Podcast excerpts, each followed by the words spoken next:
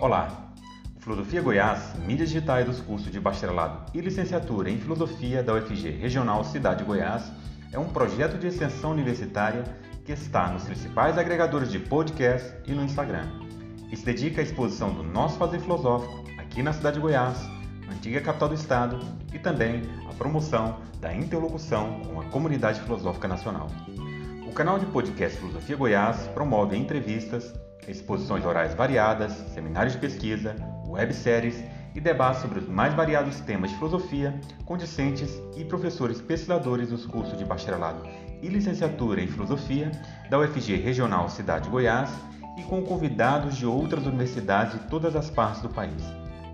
Além de ampliar os debates filosóficos, Filosofia Goiás pretende promover a interlocução com instituições congêneres e diálogos filosóficos que transitem entre a tradição do pensamento filosófico e as questões do nosso tempo.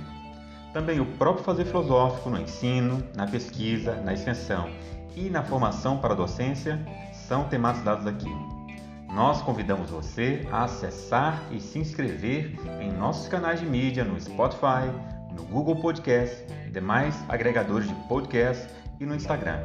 Meu nome é Cícero Oliveira e no 38º episódio, Matheus Henrique Borges Soares, egresso do curso de bacharelado em filosofia da UFG Regional Goiás, expõe parte de sua pesquisa monográfica em torno da investigação arqueológica Foucaultiana. Mateus destaca que, para Michel Foucault, os saberes são produzidos em um determinado contexto que condiciona a própria possibilidade de verdade. Nesse sentido, a arqueologia é esboçada já na obra Arqueologia do Saber, de 1969, que visa esclarecer tal analítica com uma nova concepção da história. Observa ainda que, em As Palavras e as Coisas, de 1966, o autor realiza uma aplicação dessa analítica, que busca observar as condições de possibilidade em que os saberes emergiram. Neste aspecto, o signo desempenha papel importante na formação dos saberes do Renascimento e do período clássico, porque a forma pela qual os signos foram concebidos ao longo do tempo condicionou a forma pela qual os saberes de tais períodos foram estruturados. Mateus Henrique Borges Soares é bacharel em filosofia pela UFG Regional Goiás e mestrando em filosofia pelo programa de pós-graduação em filosofia da Faculdade de Filosofia da UFG Regional Goiânia.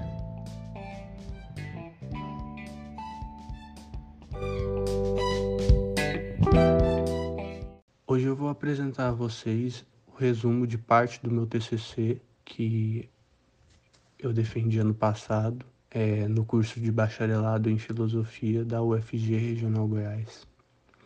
Então, antes de eu entrar no texto que eu preparei para estar tá apresentando aqui, eu vou falar um pouco sobre a ideia que eu tive para iniciar a, uma, a linha, minha linha de pesquisa, né?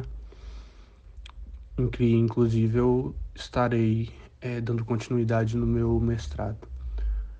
Foucault, assim como muitos outros autores, ele apresenta algumas fases distintas que marcam a sua obra. Né? Na, na sua primeira fase é o período arqueológico do autor, na segunda fase é o período genealógico, e vão dizer que há uma terceira fase que ele vai trabalhar com o tema é, da ética, não é? Bem, o meu TCC eu giro em torno do, da, da primeira fase dele, da fase arqueológica, e nessa fase arqueológica há quatro obras que marcam essa, fa essa fase a se saber: História da Loucura, Nascimento das Clínicas, As Palavras e as Coisas e Arqueologia do Saber. Pois bem, eles, esses livros eles foram publicados justamente nessa respectiva ordem que eu que os mencionei. Contudo, como vocês podem perceber, na obra Arqueologia do Saber que o título já entrega, é um livro meio metodológico, entre aspas. Eu vou estar trabalhando sobre o, co o correto termo que ele, a gente deve se referir ao que é esse projeto arqueológico. Mas, enfim, a minha ideia do meu TCC, né, que eu uso para sustentar minha linha de pesquisa, tanto no, na minha, no meu TCC como no meu mestrado, que estou desenvolvendo atualmente, ela consiste no quê? Ela consiste numa perspectiva da gente utilizar a obra Arqueologia do Saber, que a partir dessa obra, que ela é, é mais metodológica, né, que ela é teórica, que o autor vai trabalhar mais a, a questão do método, apesar de não ser uma palavra muito adequada para se referir ao, ao que é o projeto arqueológico Foucaultiano, mas didaticamente é melhor. A minha proposta ela consiste em justamente a gente ler primeiro a arqueologia do saber, para depois, a partir da metodologia, a gente ver a prática que é a, a, o projeto arqueológico Foucaultiano, né? E no meu TCC, eu, eu, no primeiro capítulo, eu trabalhei justamente é, alguns conceitos primordiais da obra Arqueologia do Saber, e eu tentei fazer uma releitura da, da obra, de parte da obra As Palavras e as Coisas, a partir de, de conceitos que ele trabalha na obra Arqueologia do Saber. Então, eu peguei uma obra que é mais teórica e metodológica, entre aspas, novamente, e eu fiz uma releitura da aplicação desse, desse projeto arqueológico dele em As Palavras e as Coisas. Então, vamos dar início à apresentação propriamente dita do conteúdo. Não é? é comum, na obra de Foucault, o autor, ao explicitar sobre algum determinado conceito ou acontecimento, dizer aquilo o que ele não é, para assim situá-lo sobre seu significado. Em A Arqueologia do Saber, ele vai elucidar a sua proposta analítica histórica, tão utilizada em sua primeira fase, desvinculando dos termos método e teoria. Para o autor, sua arqueologia não é definida por nenhum desses dois termos mencionados. Ora, então o que é a arqueologia? A arqueologia Foucaultiana é como Martinez a denomina, um instrumental analítico. Essa proposta analítica abandona uma perspectiva continuista histórica, ou seja, a história deve ser concebida em seu presente histórico.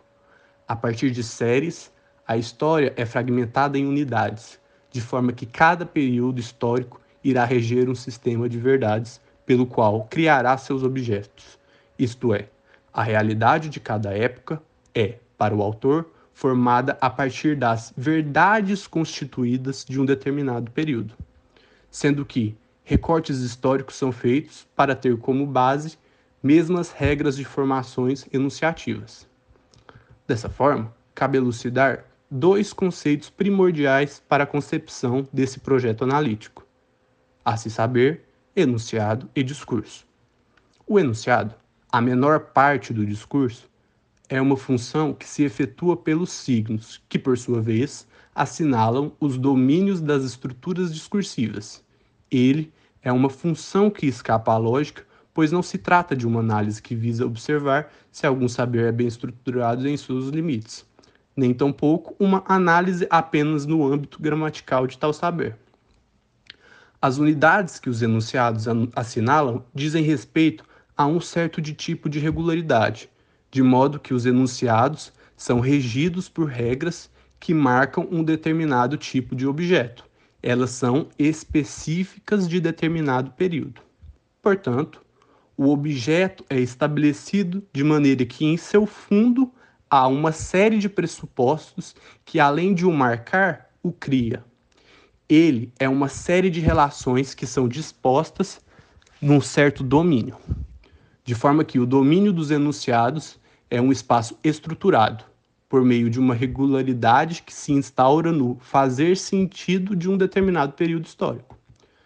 Nesse aspecto, um enunciado não é o signo que se estrutura a partir de uma regra de formação, mas sim uma função que circunscreve os limites de um domínio que determinam as relações de seus objetos, de modo que permite que todas as regras e os signos de seus períodos se efetuem a partir de uma função de verdade. Já o discurso, o todo do qual o enunciado é a parte, são as, un as unidades perceptíveis que a função enunciativa irá assinalar, de modo que cada época terá uma função enunciativa distinta. Enquanto o enunciado é a função que demarca os domínios de um discurso, o discurso é uma unidade que apenas é assim vista pelo fato de que os saberes de um período terem como solo uma mesma formação discursiva. O discurso é uma rede de conceitos que perpassam o sujeito, circunscrevendo seu saber. Por isso, a noção de saber para o autor varia para cada época, de forma que cada período histórico forma um tipo de saber, perceptível pelas regularidades das formações discursivas. Assim, a função enunciativa circunscreve um domínio e o discurso forma unidades de onde os saberes são formados, isto é, conceitos e objetos são formados de modo a determinar a formação de um saber, sendo a positividade o produto da circunscrição que delimita a objetividade dos saberes. Ainda é necessário salientar um importante diferencial na característica conceitual da arqueologia Foucaultiana. Esse diferencial é justamente o a priori histórico, pois, para o filósofo em questão, seu projeto não se trata apenas de uma análise da estrutura dos saberes dos períodos históricos. A análise arqueológica que Foucault propõe também busca as condições de possibilidade em que os saberes são instaurados no interior de um domínio discursivo, por intermédio da análise da função enunciativa no interior desse domínio. É justamente essa regularidade que será analisada pela arqueologia Foucaultiana. Observar as condições de possibilidade em que os saberes são formados é, em alguma medida, analisar a forma pela qual a episteme de um determinado período histórico vai organizar o saber nos domínios do discurso, sendo a episteme tal como define Machado. Começo de citação. A ordem específica do saber, a configuração, a disposição que o saber assume em determinada época e que lhe confere uma positividade como saber. Fim de citação. Se o a priori histórico refere-se às condições de possibilidade dos enunciados, os quais estruturam os quais estruturam os saberes, a episteme é essa rede que marca a ordem dos saberes de um dado histórico, de um dado período histórico, perdão. Nesse momento, cabe mostrar como Foucault desenvolve esse projeto arqueológico na obra As Palavras e as Coisas, para tal feito, cabe mostrar um trecho de um ensaio escrito pelo escritor argentino Jorge Luiz Borges, onde Borges se depara com uma enciclopédia chinesa com a seguinte classificação dos animais. Começo de citação. A. Pertencentes ao imperador. B. Embalsamados. C. Domesticados. D. Leitões. E. Sereias. F. Fabulosos. G cães em liberdade, H, incluídos na presente classificação, I, que se agitam como loucos, J, inumeráveis, K, desenhados com um pincel muito fino de camelo, L, etc., M, que acabam de quebrar a bilha, N, que de longe parecem moscas. Fim de citação. Contudo, o que chamou a atenção de Foucault nesse trecho? A princípio, essa peculiar classificação dos animais pode nos causar certo estranhamento, mas é justamente nesse ponto que Foucault nos chama a atenção. Apesar desse estranhamento inicial que nos causa, cada período histórico vai ter um tipo de ordenação e classificação distinto um do outro.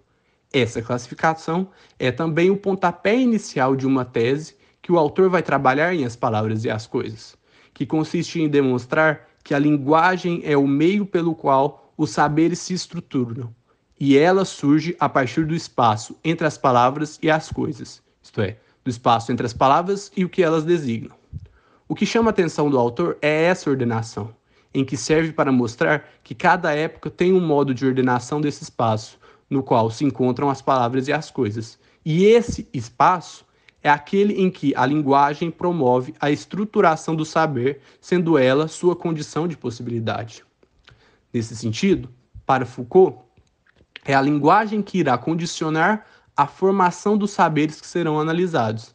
Acontece que, entre o significado e o significante, há um espaço em que todas as redes são conectadas para que os saberes se constituam. Nesse espaço, onde a ordem dos saberes foi arbitrariamente constituída, Cada época terá sua concepção própria da linguagem, onde marcará na estrutura da ordem dos saberes formados.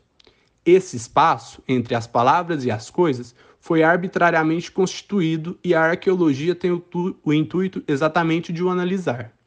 Não que a analítica arqueológica se proponha a buscar o porquê de tais arbitrariedades, mas, acima disso, buscar como a constituição dos saberes, em as palavras e as coisas, foi dependente da concepção da linguagem do século XVII.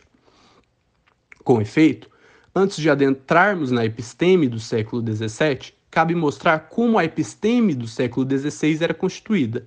No século XVI, o primado da linguagem era constituído a partir das quatro formas da similitude. A primeira forma era a conveniência, uma semelhança que se apresenta mais no mundo do que nas coisas. Logo, a vizinhança na qual repousa todas as propriedades que semelham no mundo é da ordem da conveniência, uma forma da semelhança que se dá pela proximidade. A emulação, segunda forma da similitude identificada por Foucault, é a contraposição da ideia transmitida pela conveniência. A conexão espacial é rompida e reflexos surgem para fazer com que cada pedaço do universo se conecte e se imite uma forma da semelhança que se dá pela distância. Na sobreposição das ideias das formas das similitudes mencionadas, é o ponto onde nasce a terceira forma da similitude. A analogia é onde se assemelham as relações no espaço refletido, lugar esse que apreende na similitude o ponto de onde toda a medida do mundo é formada. O homem, a partir dessa articulação dos saberes do século XVI, não pode ser concebido apenas como uma métrica que categoriza o mundo. Ele também, começo de citação, transmite as semelhanças que recebe do mundo.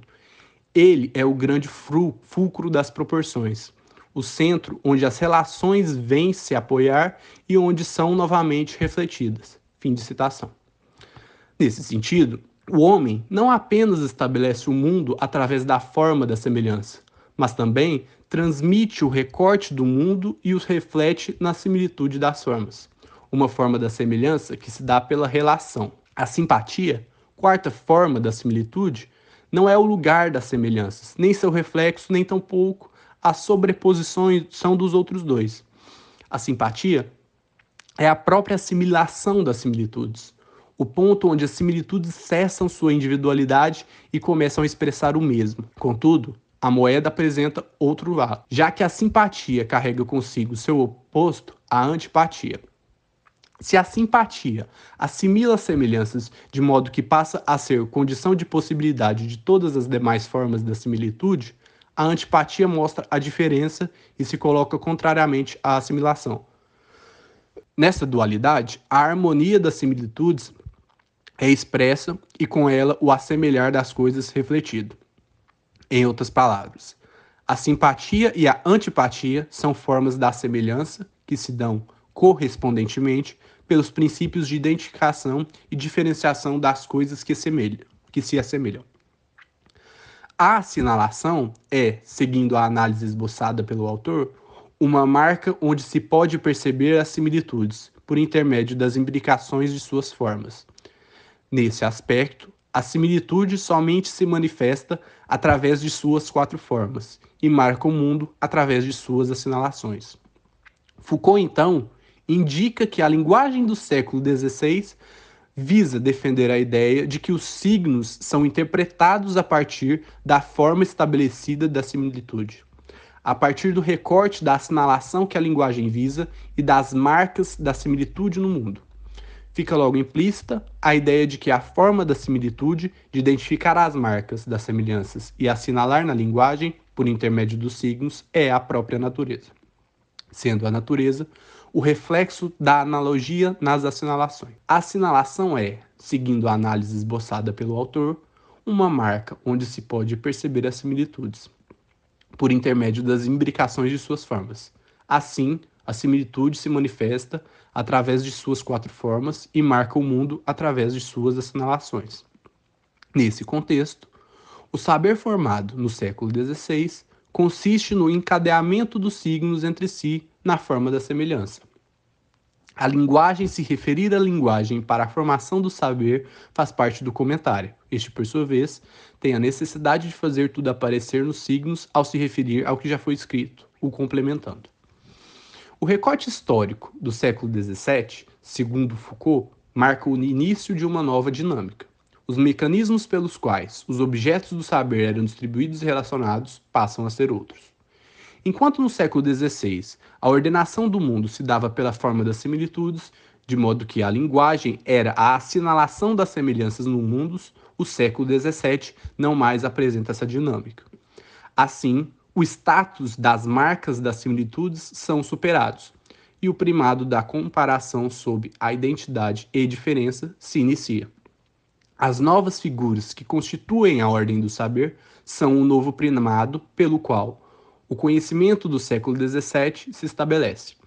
Nesse sentido, a comparação do século XVII se situa a partir de dois níveis. O primeiro se estabelece a partir do nível da medida, que faz a divisão do todo em partes, e analisa a unidade das partes a partir da identidade da diferença, a ordem, segunda forma da comparação do século XVII, isola os elementos e os analisa a partir de sua menor parte. Em outras palavras, a medida estabelece unidades a partir do todo e das identidades e diferenças, e a ordem estabelece os elementos em sua menor parte. A linguagem do século XVII se oporá à perspectiva do século XVI, justamente porque a linguagem desempenha um papel crítico de análise das representações que os signos designam, ao mesmo tempo que eles também dão forma às representações. É a partir do signo que se ganha uma nova capacidade por conta de seu duplo papel, aquilo que o designa e a forma da representação. Não mais palavra, é um comentário em uma rede que desempenha seus dois papéis. Enquanto num vínculo a representação significa, sob um signo, aquilo que representa, também é, ao mesmo tempo, capacidade de conhecer enquanto representa algo. O signo é considerado, sobretudo, reflexivo, pois, ao se representar designando algum objeto, o signo desdobra sobre si, por ser a capacidade que dá forma ao conteúdo designado, duplicação sobre si numa análise refletida. A significação no século XVII para Foucault é a representação que o signo faz daquilo que designa e, a partir da capacidade de se representar, pode retomar a ideia que o designou.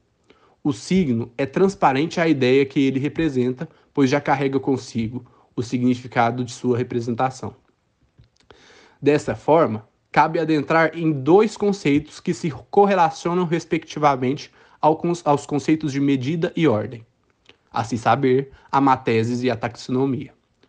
Nesse campo conceitual, onde a análise Foucaultiana estabelece os mecanismos da episteme do século XVII. A matésis faz a análise e a taxonomia nomeia os fenômenos e os classifica a partir dos signos. A primeira é responsável pela parte simples, a outra, por sua vez, é responsável pela parte composta. Enquanto a matésis utiliza a álgebra para fazer a análise e ordenação das naturezas simples, a taxonomia institui um sistema de signos nas representações complexas. Nesse sentido, o quadro no qual os saberes do século XVII são efetuados é formado. De um lado, a matésis executa uma análise qualitativa do fenômeno com a álgebra como método de análise da natureza simples. E, do outro lado, a taxonomia analisa as representações complexas por intermédio dos signos que nomeia. Certamente, os campos de análise propiciados pela matésis e taxonomia não são totalmente estranhos um ao outro. As positividades que irão emergir nesse novo discurso irão se apoiar justamente no primado da identidade e da diferença, mas também necessitarão de um novo sistema de signos que manifeste o sistema da representação em seu eixo. Dessa forma, a linguagem do século XVII desempenha um papel de análise nas positividades emergentes, isto é, nos saberes que irão aparecer acerca da língua, seres vivos e riquezas. Entre as palavras e as coisas, há um espaço no qual foi construído arbitrariamente uma ordem, e ele que possibilita que os saberes se constituam como tal. No período clássico, a linguagem funcionava numa dinâmica analítica e crítica, onde se desdobrava na representação. A ordem era instaurada de, de modo que a mateses ordenava a natureza simples das coisas e a taxonomia formava um sistema de signos transparentes onde a representação se dava, o que ocasionou o surgimento das positividades do século XVII e XVIII. A partir da filosofia analítica Foucaultiana, foi possível esboçar os mecanismos pelos quais a gramática geral, história natural e análise das riquezas puderam emergir. Isso se deu por conta do tipo de ordenação que a linguagem fazia na episteme do período clássico. Foi com base na ruptura da concepção do signo que um novo espaço se abriu entre as palavras e as coisas. O papel do signo é crucial para Foucault, pois ele não apenas dispõe os saberes nessas formas. Essa, essa dinâmica do século XVII onde o signo era a representação que foi possível que as positividades surgissem. O paradigma do signo foi o a priori histórico concebido pelo autor como uma condição de possibilidade para que as positividades pudessem emergir. Nesse ponto, que Foucault foi capaz de identificar as regras de formação dos enunciados, pois percebeu que os saberes produtos daquele tempo se articulavam sobre o pano de fundo da representação, apesar de fazerem parte de diferentes áreas do conhecimento. Apresentavam em seu pano de fundo o primado do signo como representação. Assim eu encerro aqui o texto. É, eu comecei a adentrar aqui a, um, em alguns pontos que eu vou trabalhar no, no último capítulo meu, da minha monografia, que é a questão da, do, do surgimento né, das positividades, a se saber a gramática geral, história natural e análise das riquezas, que são positividades que emergem no período, durante o período clássico, que tem-se como pano de fundo é, o signo como representação. Mas eu vou discutir mais detidamente é, sobre essas positividades no último capítulo. E aqui, então, eu encerro a minha apresentação e agradeço a vocês que escutaram. Forte abraço a todos e todas.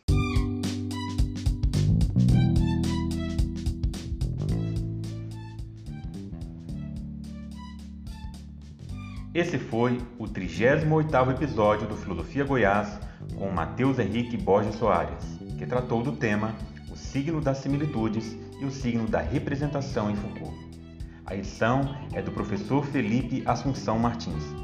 Colaboram ainda com Filosofia Goiás o professor José Gonçalo Armirros Palácios e a discente Janaína Teodoro Oliveira, bolsista ProBec UFG. Nós somos o Filosofia Goiás, uma atividade de extensão universitária ligada aos cursos de bacharelado e licenciatura em Filosofia da UFG da cidade de Goiás, antiga capital do estado.